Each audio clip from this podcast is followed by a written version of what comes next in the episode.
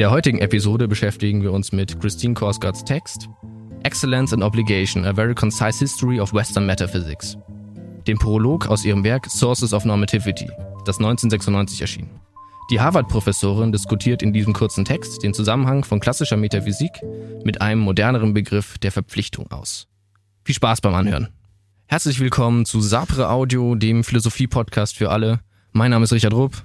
Mein Name ist Manuel Schäffler. Und wer jetzt schon scharf aufgepasst hat, dem merkt, dass eine dritte Stimme fehlt.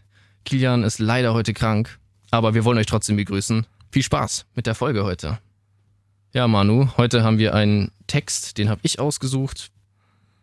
Der ist von Christine Korsgaard. Das ist, wie gesagt, eben ein, ein Prolog. Also ist ein sehr kurzer Text. Ähm, und sie setzt sich da jetzt irgendwie damit auseinander. Ja, wie fasst man das am besten zusammen? Sie hat eine gewisse Idee, nämlich davon, dass der Verpflichtungsbegriff das ist, womit wir uns in der modernen Ethik eigentlich hauptsächlich beschäftigen. Und das stellt sie ein Begriff von Vortrefflichkeit oder einer Tugendethik oder auch Substanz, also klassischen Begriffen von Aristoteles und Platon gegenüber. Das ist, ich glaube, so das, was sie macht, jetzt mal ganz abstrakt gesagt. Genau, sie entwickelt ja in diesem Text eine, eine kurze Geschichte und geht von platonischen und aristotelischen Begriffen aus und entwickelt über den Kantschen Begriff der Verpflichtung ihr Modell darüber, dass Verpflichtungen das sind, was Menschen zu Menschen macht. Da würde ich zum Beispiel schon mit dir widersprechen, weil ich habe das Buch nämlich tatsächlich auch gelesen, was da im Hintergrund dann steht. Sie würde, glaube ich, eher sagen, dass der Verpflichtungsbegriff jetzt nicht nur eine Idee ist von Kant, sondern dass es generell eine Idee der modernen Philosophie ist. Also dass es auch für also dass es bis heute auch für andere philosophische Strukturen gilt oder für, für, für die eigentlich zentrale Frage ist. Ich glaube gar nicht, dass sie da so sehr den, den Kant vor, vorne wegschiebt, auch wenn sie selber Kantianerin ist und natürlich damit betonen möchte, dass das jetzt irgendwie das große Paradigma ist, in dem sich alle bewegen.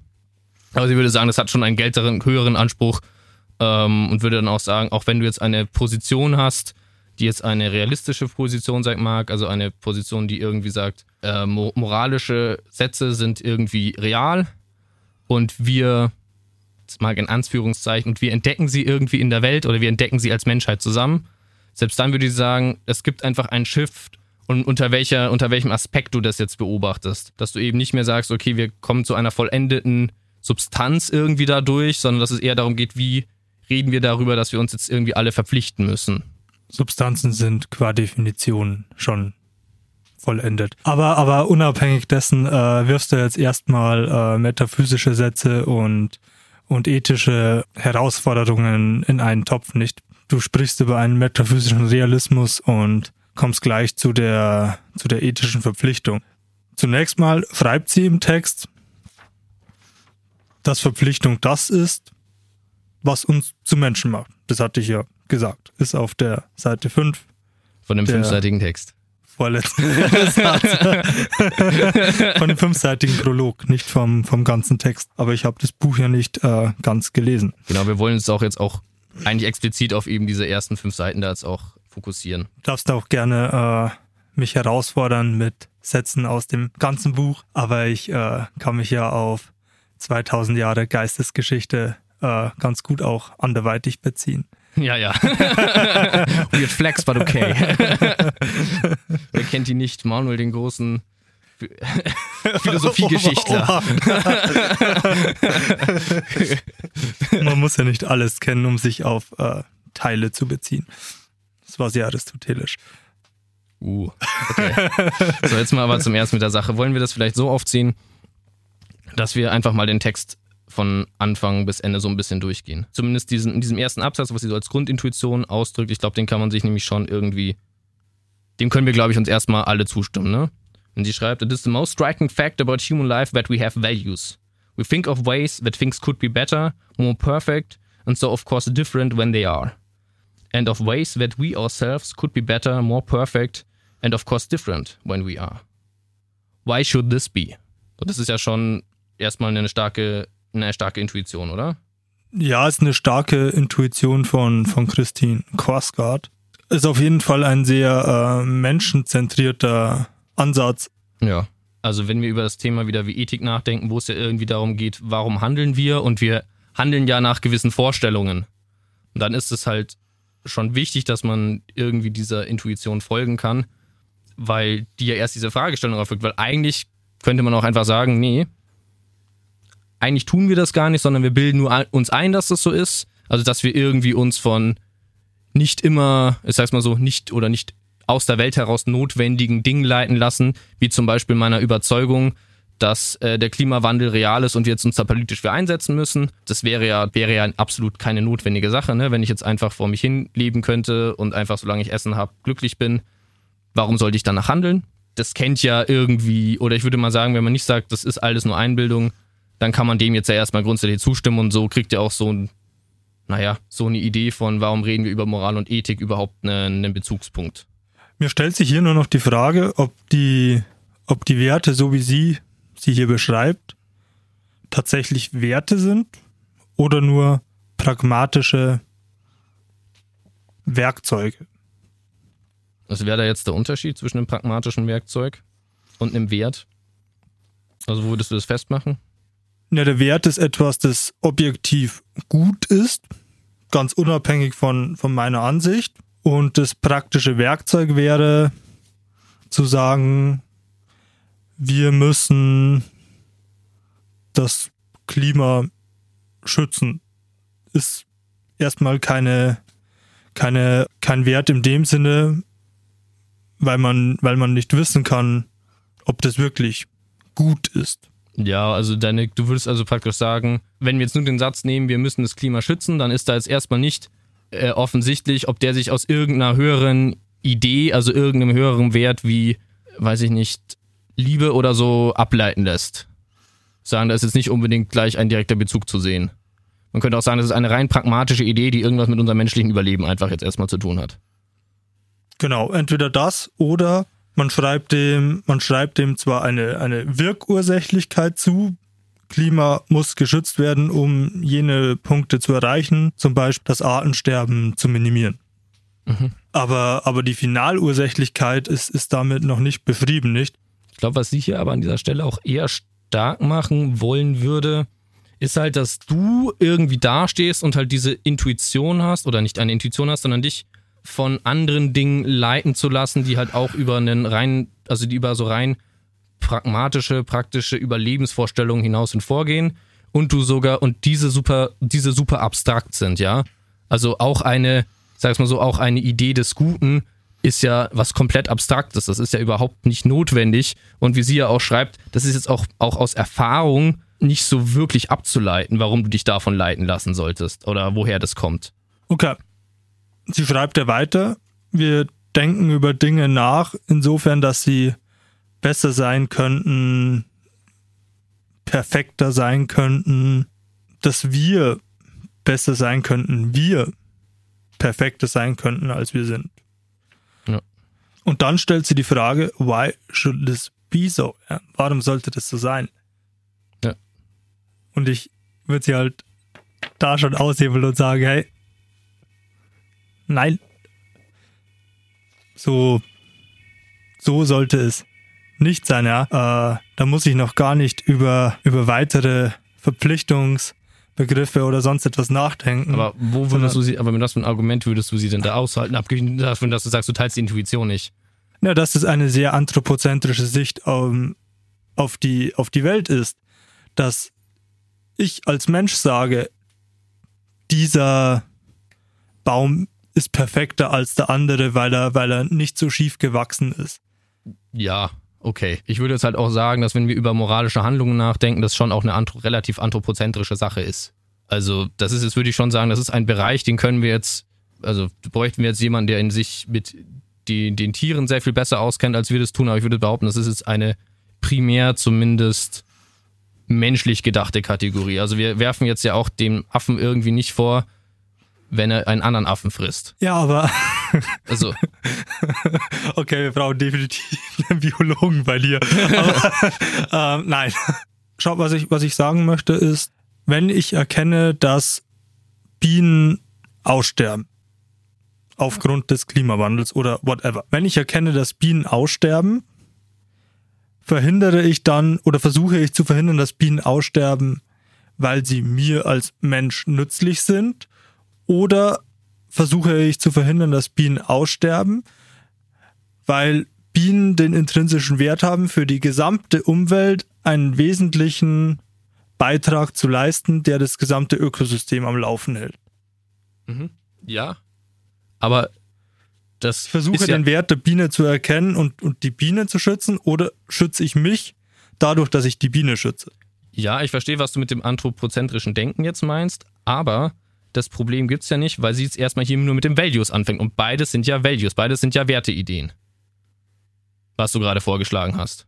Und nur die eine Werteidee ist halt irgendwie wieder, sag's mal so, ähm, vereinfacht, weil es natürlich einen ganz klaren Selbstbezug zu meinem Überleben gibt. Ja, Bienen sind nützlich oder einen Bezug gibt zu dem, was ich toll finde, nämlich Honig. Aber weißt du, was ich meine?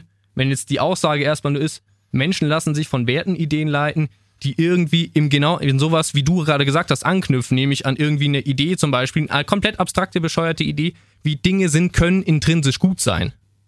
Why? Und ihre Frage ist ja, why should this be? Woher kommt das?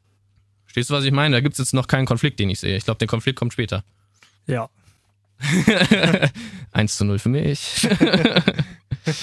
okay, aber dann haben wir schon wieder 10 Minuten über den ersten Absatz geredet. Dann gehen wir mal vielleicht ein man, bisschen weiter. Kann man kürzen. okay. Sie geht jetzt weiter mit äh, Platons, Platons Ideen und fragt, wie das, wie das dann mit diesen beiden Stöcken im Phaedo ist.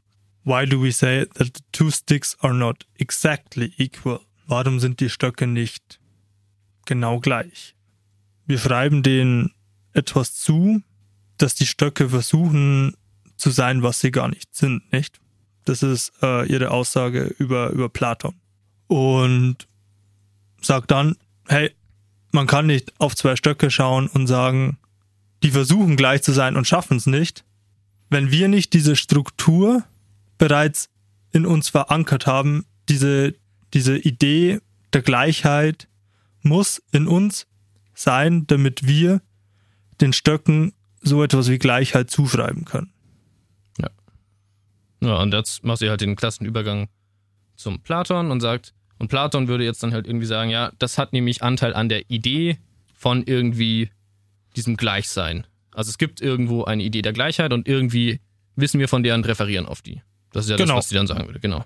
So, und jetzt leitet sich aus Platons metaphysischem Konzept im Reich der Ideen Vielleicht sollten wir das kurz erklären, bevor wir einfach mal so Platons oder zumindest erklären, ist vielleicht zu viel gesagt, aber zumindest sagen, was unsere Idee davon ist, was das ist.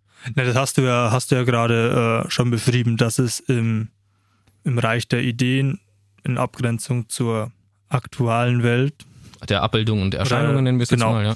dass die, dass die Welt, so wie wir sie vorfinden, das Abbild der Urbilder ist. Also jeder Kreis, den wir sehen, ist eine, ist eine Instanzierung der Idee des Kreises. Und so ein Computerbildschirm, den ich gerade vor mir sehe, ist in gewisser Weise auch eine Instanzierung des Idees des Rechtecks, weil das ein rechteckiger Bildschirm ist. Jetzt hat mich der Exkurs rausgebracht. Wo war ich gerade? Ja, genau, du wolltest äh, sagen, was sie jetzt da irgendwie draus ableitet. Ach so, genau. Und, und aus, der, aus der metaphysischen Idee des äh, Reichs der Ideen folgt jetzt so etwas wie Werte schreiben wir den Dingen zu, weil wir auf dieselbe Idee referieren, wie die beiden Stöcke referieren. Ja, wie sie dann jetzt auch irgendwie dann einen Satz irgendwie auch später sagt, dass das dann ja logischerweise irgendwie in einer Form realer ist, als das, was wir in der Welt vorfinden, ne? Also, Plato und Aristotle came to believe that value was more real than experience fact. Also, die Dinge, die wir irgendwie wahrnehmen, ne, also dass das Ding da ist, bezieht sich ja nur eigentlich wieder auf diesen Wert, der da irgendwo außen hängt, in, der, in dieser Welt schwebt, ne? Genau. Und dann sagt sie halt noch, indeed, that the real world is, in a way, value itself. Platon glaubte, dass die, dass die Idee, Essenz einer Sache, die Form ist, an welcher sie teilhat. Schreibt sie nicht? Genau. Und dass diese Ideen ja irgendwie auch einen, also diese Essenzen ja irgendwie auch einen höher gelagerten Wert haben. Aber sind diese, sind diese Werte in der antiken Philosophie wirklich so real?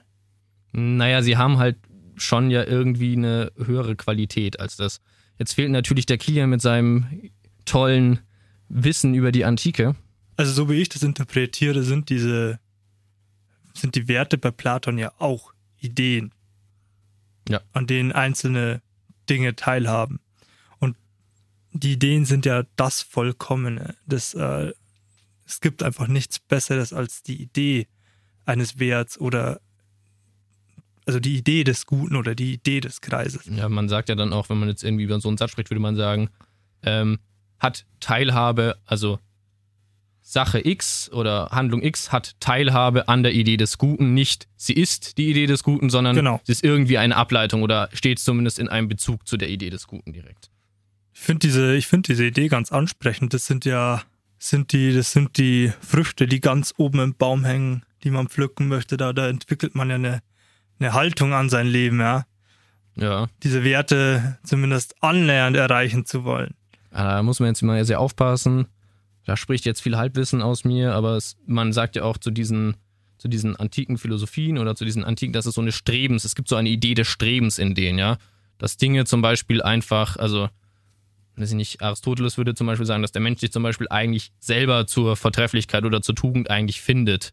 Na, er muss es einüben und sowas, aber normalerweise, wenn er sich einfach selbst verwirklicht, dann wird er selber ein, äh, ein vortrefflicher Mensch oder findet ein, ja, es ist schwierig zu sagen, aber er findet halt einen, einen, einen Weg dazu, zu dieser Idee des Guten automatisch hinzustreben. Oder es gibt so eine, so eine Idee davon, dass, keine Ahnung, der Grashalm irgendwie aufrecht steht, weil er zur Sonne strebt. Oder weißt Genau. du, was ich meine? Ja, so, dass ja, halt irgendwie alles auf so ein, alles läuft in Bezugspunkten auf irgendwas hin. Ja, So wie du es jetzt auch eine, eine Idee hast. des Strebens, klar. Das macht es ja, äh, das macht es für Werte ja sehr attraktiv erstmal. Das ist ein, ein Nährboden für Werte, da, da kann man, da kann man die gedeihen lassen, da kann man, da kann man selber eine, eine Haltung an sein Leben entwickeln, das, äh, das, das begünstigt es nur, ja. Und in ethics, this way of viewing the world leads to what we might call the idea of excellence. Ähm, Im Deutschen Excellence würde ich mit, Vor also würde ich, ich habe einen Prof gefragt, wäre wahrscheinlich die beste, beste Übersetzung mit Vortrefflichkeit. Andere Leute würden aber an die Stelle zum Beispiel jetzt eher sowas wie Tugend oder so stellen. Being guided by the way things really are. In this case, being guided by the way you really are. The form of a thing is its perfection but it's also what it enables the thing to be what it is. Ja, der letzte Satz ist fast ein bisschen enigmatisch, aber ich glaube, die, die Grundidee kommt klar. Das ist halt das, was wir jetzt gerade besprochen haben. Ne? Irgendwie gibt's, also irgendwo gibt es halt diese Idee von dem vollendeten Ding und darauf entwickelt man sich hin und im Ethischen wäre halt der Begriff die Vortrefflichkeit und wir alle streben dahin, möglichst vortrefflich zu werden und durch, äh, also uns moralisch zu entfalten und durch eine Einübung, Wiederholung und gute Lehrmeister äh, und gute Selbstreflexion sind wir da alle auf einem, sind wir da alle auf einem guten Weg. Und wahrscheinlich kann ich die letzte, mich der Idee der Vortrefflichkeit kann ich mich in meinem Leben halt nur annähern, aber sie wirklich verwirklichen kann ich wahrscheinlich nicht. Also im letzten. Aber das ist so die, ich glaube, das ist so die Intuition, die dahinter steht. Und da soll es jetzt nach der Korsgard noch was Besseres geben, oder? Sehe ich das richtig? Ne, ich würde halt, ich glaube eher sagen, nicht was Besseres, sondern sie würde eher sagen, dass halt irgendwann der Schock kam und man gesehen hat, das funktioniert irgendwie nicht, weil wir kulturell angefangen haben, anders drüber nachzudenken. Also deswegen weiß ich nicht, deswegen ist halt auch, es heißt ja eine concise history. Man kann natürlich dann immer sich drüber streiten. Ja, natürlich schreibt ihr, das ist eine concise history und versucht ihr irgendeinen Punkt zu verkaufen. Aber ich glaube schon, um jetzt mal schön selbstreferenziell zu sein, wenn man sich zum Beispiel an unseren Kierkegaard-Podcast irgendwie auch erinnert, dass das schon eigentlich mit der Idee so ein bisschen korreliert, ne? Also dieses Ding, dass es halt irgendwie diesen Umbruch gibt zwischen, wir sind nicht mehr an diesen, an diesen starken Begriffen der Volltrefflichkeit irgendwie so orientiert. Also ich, wenn ich mit niemandem rede, dann redet der darüber, dass er sich im Sinne der Volltrefflichkeit irgendwie moralisch selber verwirklichen möchte, aber eher darüber, dass er sich, keine Ahnung, verpflichtet fühlt. Weißt du, was ich meine? Also das ist schon, was mich, denke ich, dass man schon irgendwie beobachten kann, dass irgendwann diese, aber da kommen wir noch dazu, deswegen nehmen wir das jetzt nicht von weg, aber dass man diesen Twist vielleicht beobachten kann. Vielleicht hat er auch nicht stattgefunden, vielleicht hat sich auch in unsere Sprache geändert. Können wir dann gerne ausdiskutieren. Lass uns jetzt weiter voranziehen. Wir sind schon auf Seite 3 von 5.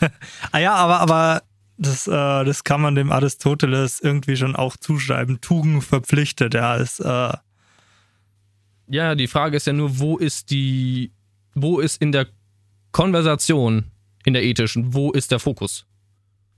Klar, Es ist eine andere Sache, von Pflicht zu reden, ist nochmal eine andere Sache, als von Verpflichtung zu reden. das stimmt. Eben. Ähm, Okay. jetzt kommt übrigens die Metaphysik noch zu kurz. Ja, dann sag doch noch was zur Metaphysik. Jetzt haben wir, jetzt haben wir äh, ja Platons und irgendwo daraus leitet sich dann der Wert aus den Dingen ab. Äh, jetzt hast du zu Beginn von einem, von einem metaphysischen Realismus gesprochen. Äh, Hätte ich das bloß nicht getan. wo, wo die äh, Werte äh, ja auch irgendwo metaphysischer Realismus sagt ja in erster Linie erstmal aus, dass äh, unabhängig von unserem Erkenntnisstand es in der, in der alles verankert ist, äh, Wahrheit, so wie die Welt ist.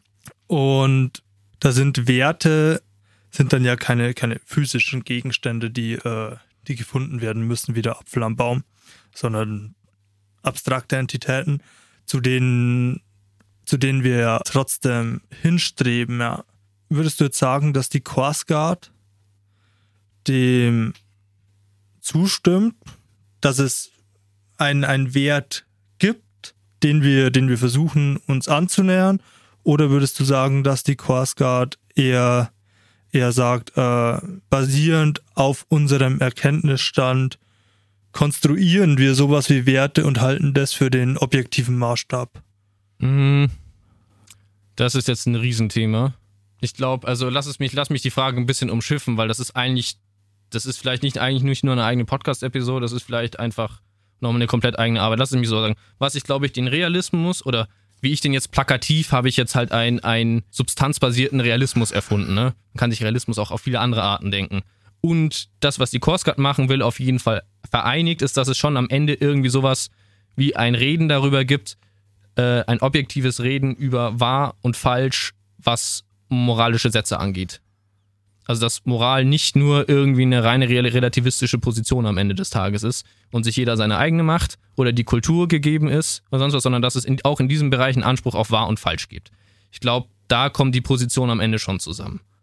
Ähm, und ansonsten ist die Frage halt, ja, sie denkt das halt alles aus dem Subjekt heraus, ne? Das ist das, was ein Realist niemals machen würde. Ein Realist würde niemals sagen, wenn wir über moralische Fragestellungen nachdenken, dann ist das Zentrum, dass wir erstmal bei dem Subjekt nachdenken und wie das Subjekt irgendwie sozusagen, was so vielleicht die moralpsychologischen Einstellungen vom Subjekt am Ende sind. Da würde ein Realist sagen, das ist einfach nicht von Belang oder wenn dann nachgeordnet. Frage ist halt, kommen die Werte durch die Subjekte in die Welt oder sind die Werte schon in der Welt? Und ich glaube, genau. Crossguard wäre halt eher in dem Camp und würde sagen, ja, die Werte kommen durch die Subjekte in der Welt, aber zum Beispiel dadurch, dass wir alle irgendwie selbst ähnlich gebaut sind, nämlich keine Ahnung, alle vernunftbasierte Wesen sind, gibt es schon sowas wie grundsätzliche Ideen von richtig und falsch, die irgendwie für alle gleich gelten. Das sind auf jeden Fall erleuchtende Gedanken zum Text. Also es ist ein hilfreiches Hintergrundwissen. Ist jetzt schon, aber es ist, äh, scheint mir noch nicht plausibel zu sein, ähm, warum, wenn die Subjekte die Werte in die Welt bringen, sie irgendwie objektiv richtig sein sollen oder falsch. Das ist halt die Frage, was objektiv heißt. Objektiv sein halt auf einer intersubjektiven Ebene, also einer Ebene der Zwischenmenschlichkeit und einer zwischenmenschlichen Verständigung beruht. Schreibt William James im Pragmatism. Genau. Und das ist halt eine objektive Ebene und die kommt aber von den Subjekten in ihrem Diskurs irgendwie. Ne, die, oder nicht im Diskurs, aber halt in ihrem, in dem, wie sie miteinander zusammenleben, wie sie sich verhalten und sowas. Die kommt jetzt nicht aus einer dritten Instanz der Welt, wie sie eigentlich ist und der Perfektion der Welt. Jetzt wird mir auch, jetzt wird mir auch Quasgards Idee der Pflicht zugänglicher. Verpflichtung. Äh, Verpflichtung, pardon. Weil man sich dann natürlich der, der inter, intersubjektiven äh, Gemeinschaft gegenüber verpflichtet. Das führt jetzt ein bisschen zu weit. Ich glaube, was dir auf jeden Fall klar wird, ist, dass die Intin, also dass halt es auf jeden Fall eine klare Betonung auf irgendwie ein gemeinsames, also dass irgendwie die Welt ist, was wir gemeinsam irgendwie zusammen in Anführungszeichen erschaffen. Und dass es somit eine Eingeschriebenheit schon immer gibt, aber das ist jetzt alles sehr shaky, da würde ich mich jetzt nicht gerade dazu hinreißen lassen, dir die Frage jetzt, weil halt auch der Verpflichtungsbegriff, vielleicht ist es wieder gut, wenn wir wieder ein bisschen mehr zurück zum Text gehen und jetzt von der mal die Revolution ansprechen, von der sie jetzt gerade im nächsten Abschnitt anfängt zu reden, weil vielleicht wird es auch daran dann klarer, woher diese Idee des, der Betonung von diesem Verpflichtungsbegriff irgendwie kommt. Ich bin nämlich auch der Meinung, wie du, dass es was mit der Intersubjektivität am Ende des Tages zusammen zu tun hat. Okay. Oder lass mal dahin zurückkehren eher. Ja, okay. In, in, den, äh, in der griechischen Philosophie war es ja eben so, wie wir bei Platon gesehen haben, dass im Reich der Ideen, dem was nicht physisch ist, die Vortrefflichkeit anzufinden ist. Und dadurch, dass wir äh, zwar teilhaben an der, an der Idee von etwas, äh, aber, aber eben nicht die Idee sind, kommt Plato zu dem Ergebnis, dass das, was uns daran hindert, an der Idee von etwas teilzuhaben, unsere, unsere physischen Körper sind. Ja, genau. Also Genau. ich meine, mal ganz vereinfacht ausgedrückt ist die Frage die, hä, wenn alles eigentlich auf natürlicher Weise nach Perfektion schreibt, warum warum ist hier dann alles so doof? also, das war vereinfacht ausgedrückt. Genau. Und diese Idee wurde, wurde dann in der, in der Geistesgeschichte des Westens überwachsen. Und jetzt, äh, und jetzt sagt sie, dass die Idee der Verpflichtung natürlicherweise mit der Idee eines Gesetzes kombiniert wird. weil das Gesetz verpflichtend ist. Das ist jetzt, das klingt jetzt schon fast ein bisschen tautologisch, aber das ist die grundsätzliche Idee von dem Gesetz ist ja, dass es eine, eine Instanz ist, an die man sich halt irgendwie, eine Instanz ist zu viel gesagt, das ist ein, was würdest du da sagen, was wäre dein gutes Wort für, nicht Instanz? Dass es irgendwie Mhm. ein Satz ist, an dem man sich unbedingt hält im Sinne von, ich mache da jetzt nicht in verschiedenen Situationen eine, eine, Ausnahme, sondern der gilt immer, ja, ein Naturgesetz, weiß ich nicht, wie die, Prinzip. ja, genau. Es ist ein Prinzip, an das ich mich halt irgendwie immer halte oder das immer gilt. Genau. Und ich, ich glaube, ihr Clou ist jetzt, dass das äh, Vortrefflichkeit etwas ist, was natürlich in der Welt vorkommt, wonach alles strebt. Verpflichtung hingegen ist selbst auferlegt. Ich weiß nicht, ob das der Clou ist, aber wenn wir, wir haben, wir stehen jetzt halt vor dem Problem. Nee, wir haben gesehen, also irgendwie strebt alles in der Welt eigentlich nach Perfektion, aber diese Perfektion ist nicht anzufinden und die hat wohl irgendwas damit zu tun, dass wir Materie sind und Materie nicht perfekt ist. Genau.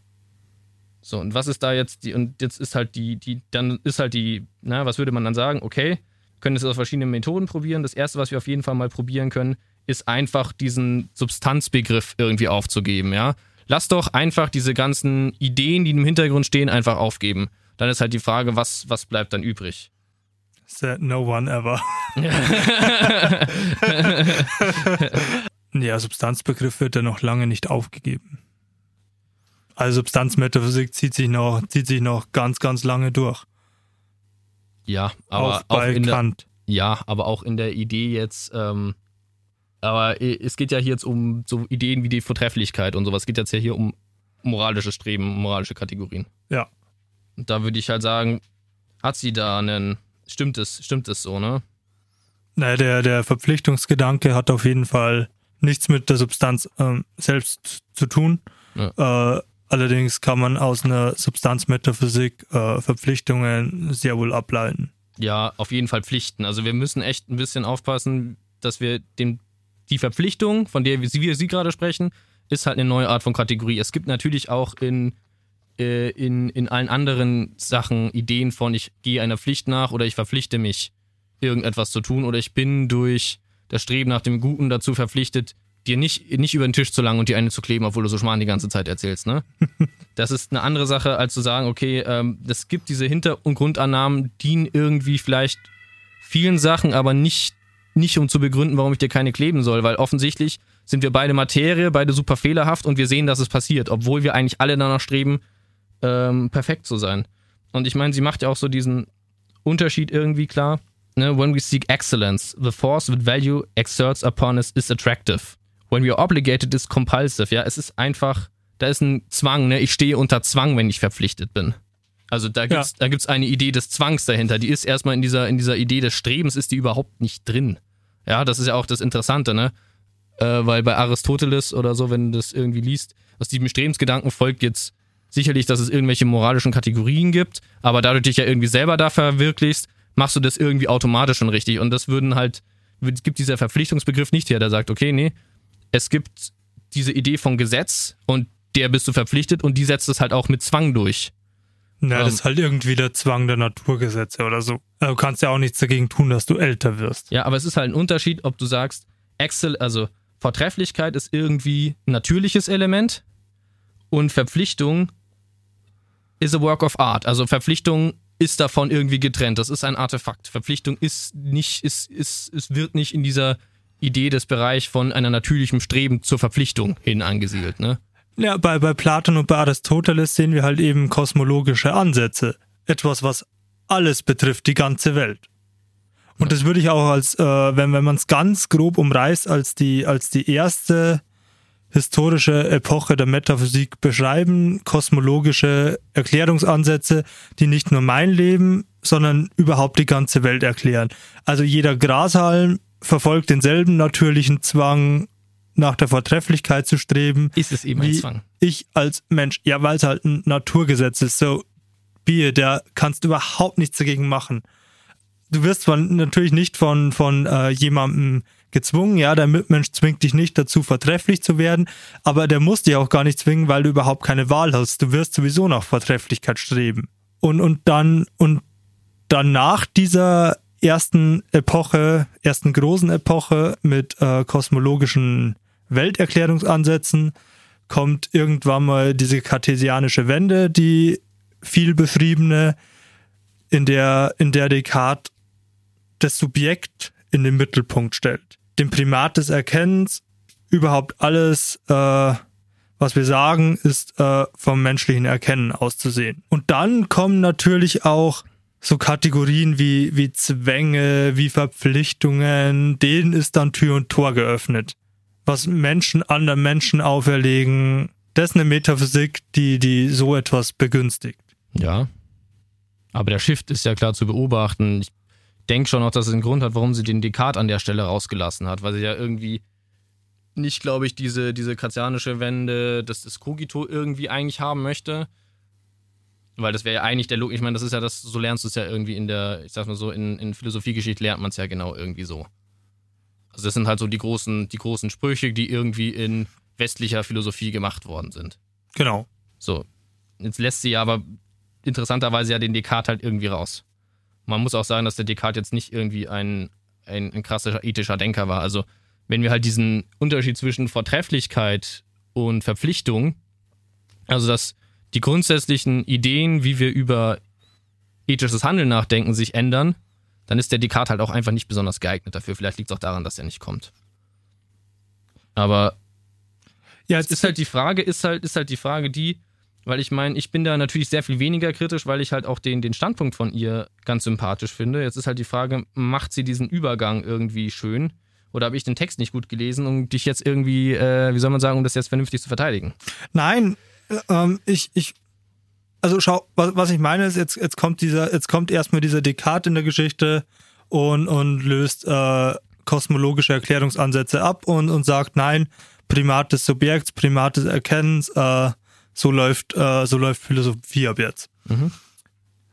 Und relativ parallel dazu kommen Erkenntnisse in der, in der frühen Physik irgendwie dazu. Und, und dann geht man von, von einer Vorstellung aus, dass es irgendwie einen, luftleeren Raum gibt und in dem, in diesem luftleeren Raum sind die, sind die Dinge und den Tisch macht die Tischsubstanz zum Tisch und den Richie macht die Richie-Substanz zum Richie und, und dann haben wir da ganz viele Einzeldinge, die alle in einem ansonsten leeren Raum irgendwie verortet sind und die ich aufgrund meiner, meiner Beobachtungen erkenne.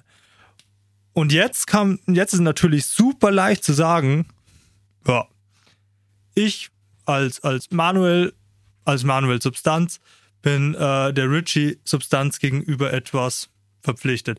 Ich bin dem Tisch gegenüber etwas verpflichtet. Und wenn es mhm. nur ist, dass ich ihn nicht vollkrakel, dass der Nächste, der an den Tisch geht, ein schönes Bild von dem Tisch hat. Der, und ich bin genauso äh, der, der, der Umwelt, den Bäumen, den Tieren irgendwie gegenüber etwas verpflichtet. Und das macht's ja, also das ist eine. Also was du, aber ich, also pass auf, was du gesagt hast, ist, ähm, Descartes hat das Subjekt, also hat uns diese Ich-Perspektive, ne, und das ist ein Ansatz, der denkt aus der ersten Person-Perspektive. Genau. Anstatt wie früher, also, also weiß ich nicht, ob das auch trifft, aber eher aus einer dritten Person-Perspektive gedacht worden ist. So, das ist ein Ansatz, der ermöglicht uns das jetzt erst. Ne? Diese, diese, diese Sache, die Descartes gemacht hat, ne? dieses Cogito, dieses Ich denke, dass, oh Gott, Cogito ergo sum, also dieses Punkt. ja, Cogito cogito ergo sum. Ich denke, also bin ich. Die ermöglicht uns das jetzt also erst. Das ist aber genau der Move, den sie halt eben nicht macht. Weil der Move, den sie macht, ist zu sagen, Materie, also Materie, wir haben die Substanzbegriffe, dann kommt Materie ins Spiel und anscheinend muss man dann irgendwie zwanghaft erklären, woher die Imperfektion kommt. Weil eigentlich alles nach was Perfekten strebt. Das ist der Move, den sie macht. Und dann ist das nächste, was sie sagt, Nein, sie, sa- wir erkennen das nicht, dass alles nach Perfekten strebt und deswegen brauchen wir jetzt eine vollkommen neue Theorie. okay, darauf können wir uns einigen. Oder deswegen, deswegen haben wir eine, sagt, nicht, sagt sie nicht, dass wir deswegen eine neue Theorie brauchen, sondern sie sagt ja, äh, wir haben das, oder die Menschheit hat das nicht erkannt, deswegen hat sie eine neue Theorie entwickelt. Das ist eine vollkommen richtige Beobachtung in meinen Augen. Ich sage nur, dass die Beobachtung selbst falsch ist, aber ihre Beobachtung, dass das so war, ist richtig. Ich kann mich mit diesem Faktum nicht anfreunden, aber, aber ihre Beobachtung über diesen Fakt ist absolut richtig. In meinen Augen. Ja, wir sind jetzt hier an wirklich einer interessanten Stelle. Und ich bin mir sicher, über das, was jetzt als nächstes kommt, wird der Manuel sich, da wird er sicherlich auch wieder anderer Meinung sehen. Aber Korskat macht jetzt halt also folgende Idee. Wir haben jetzt also gesehen, Idee von, es gibt sowas wie eine gute Substanz oder wir sind grundsätzlich gut oder die Welt ist grundsätzlich gut, irgendwie immer ein Problem gerät, weil wir, wenn wir uns nämlich dann die Welt anschauen, irgendwie sehen, dass hier total viele Sachen sehr schwierig sind. Und dann wäre natürlich das Erste zu sagen, hm, dann sind wohl wahrscheinlich wir Menschen das Problem. Und jetzt kommt halt der Sprung, wo sie sagt, nee, es ist eben nicht so, dass wir Menschen das Problem sind, sondern die Idee, wie wir über die Welt nachgedacht haben, ist falsch. Es gibt diese, wir sind nur noch Materie im Prinzip. Es gibt diese Hintergrundannahme, ja, dieses beruhigende Bett, dass wir streben alle auf das Gute zu, das gibt es einfach nicht mehr. Und somit sind wir jetzt alle in diesem Bereich der Materie geholt. The real is no longer the good. For us, reality is something hard. Something which resists reason and value. Ja, also etwas, was eben nicht mit dieser Idee der Form vereinbar ist. Das ist jetzt der Sprung, der gemacht wird. Da kann man auch sagen, da hätte sie, glaube ich, auch ruhig noch eine Seite mehr schreiben können an der Stelle. Weil das schon, ähm, schon krass ist. Aber wie der Manuel das halt irgendwie gesagt hat, das stemmt halt irgendwie aus dieser Idee des Subjekts und auch ein bisschen eben und halt eben das, was sie jetzt halt eher betonen möchte, einfach im Aufgeben von irgendwie einer Idee von Substanz und Form. Und dann endet sie damit, und das ist natürlich sehr, äh, sehr, sehr provokant, wenn sie sagt, jetzt ist, jetzt kommt Kant und Kant hat diese, diese Revolution beendet.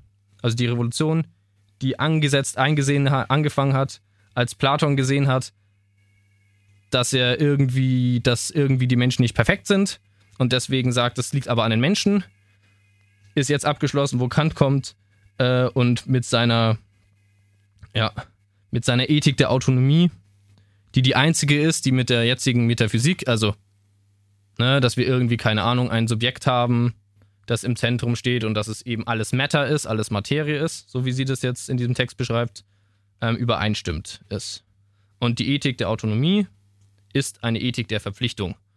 Ich verpflichte mich, ja, aus meinem, wie forme ich das jetzt am besten um? Also, was sagen wir jetzt mal, wie bringen wir mal ganz kurz den Kantschen Gedanken der Autonomie auf einen Punkt? Ich versuche das jetzt mal. Wir haben durch unsere Vernunftbegabtheit oder dadurch, dass wir irgendwie nachdenken können und reflektieren können, haben wir die Fähigkeit, uns selber autonom, also nicht von außen aufgegeben, also nicht irgendwelche Vorstellungen, die jetzt daher kommen, dass mir das die Kirche sagt, dass mir das der Manu sagt oder dass die Welt halt nun mal so ist, können wir uns selber Gesetze geben, können wir uns selber irgendwie moralische Überzeugungen aneignen und verpflichten uns diesen auch, ja. Das ist eine Idee der Verpflichtung, weil sobald ich die Idee des Gesetzes angenommen habe, weil ich sage, ich handle jetzt immer danach, bin ich dem auch verpflichtet. Jetzt mal ganz, also gibt es sicherlich ganz viele Leute, die da aufspringen würden und dem widersprechen würden, aber nehmen wir einfach das jetzt mal so, wie ich es formuliert habe. Und dann sagt sie, das ist der Punkt, an dem sind wir seit Kant. Das ist natürlich eine Riesenprovokation. Ja, das äh, kann man so stehen lassen. also ich, ich finde diesen Text schon sehr geil, schon sehr ansprechend, weil man sich einfach so unfassbar dran reiben kann. Natürlich ist es nur ein kurzer Abriss und keine, keine, keine ausführliche Erklärung von etwas. So prinzipiell hat sie das, glaube ich, sehr gut beobachtet, sehr, äh, hat sie da einen sehr, sehr starken Punkt äh, klar gemacht, hier einen, hier einen äh, großen Anklang einfach fand, weil dieser, weil dieser Gedanke der Imperfektion aus den kosmologischen Weltansichten eben eben das äh, menschliche Ego sicher sicher äh, auch verletzt, diese Ideen dann unattraktiv macht, vor allem wenn unsere Erkenntnis Wissen über die Welt überhaupt ist, ja. Ähm, das ist eine ganze Idee, ja. Ja. Und dann kann man daraus sicher äh, Pflichten als die, als die primäre Quelle für moralisches Handeln ableiten. Ja. Also. Kann man zumindest. Ich würde auch sagen, sollte man nicht. Danke, dass du das vorne weg Nein, aber ich bin immer noch, ich muss immer noch diesen Unterschied zwischen Verpflichtung und Pflicht irgendwie betonen. Was halt auch interessant ist, weil sie nämlich in ihrem Buch dann nämlich halt auch noch andere moderne Autoren irgendwie nehmen, nämlich Hume, Hobbes etc. und die nämlich auch eben von Verpflichtung sprechen und nicht davon, dass wir auf irgendwas hinstreben, ja. Wenn wir, äh, wenn man den Leviathan sich anschaut, wo man sich dann, wo sich die Leute oder wo es dann halt, ja, da gibt es halt einen, einen großen Herrscher, nennen wir es mal so, und dem sind seine Subjekte verpflichtet gegenüber. Da gibt es einen großen Gesetzgeber und dem sind seine Subjekte verpflichtet. Also nur, dass wir jetzt sagen muss, natürlich ist sie Kantianerin und bezieht sich jetzt darauf, aber diese Idee der Verpflichtung, die kann sie auch noch mit mehr Sachen irgendwie zeigen, dass es zumindest eine große, breite Idee in, in, in Philosophie ist, beziehungsweise in, in, in der Ethikgeschichte ist. okay, ich würde sagen, wir nehmen das mal als Forschungsfrage mit. und äh, bedanken uns bei der Christine Korsgott für diesen, für diesen super äh, spannenden Text, äh, der uns, der uns ähm, doch auf dem Weg der westlichen Metaphysik und eine gute, eine gute Hilfestellung war. Und schalten wieder ein zur nächsten Folge von Sapere Audio. Oh wow, Manu hat die Abmord gemacht, darauf bin ich nicht vorbereitet. ähm, ja, vielen Dank Heute fürs ist einfach Zuhören. crazy. Kilian ist nicht da, alles bricht zusammen. ähm, also auch von mir aus nochmal äh, vielen Dank fürs Zuhören und ciao. Ciao.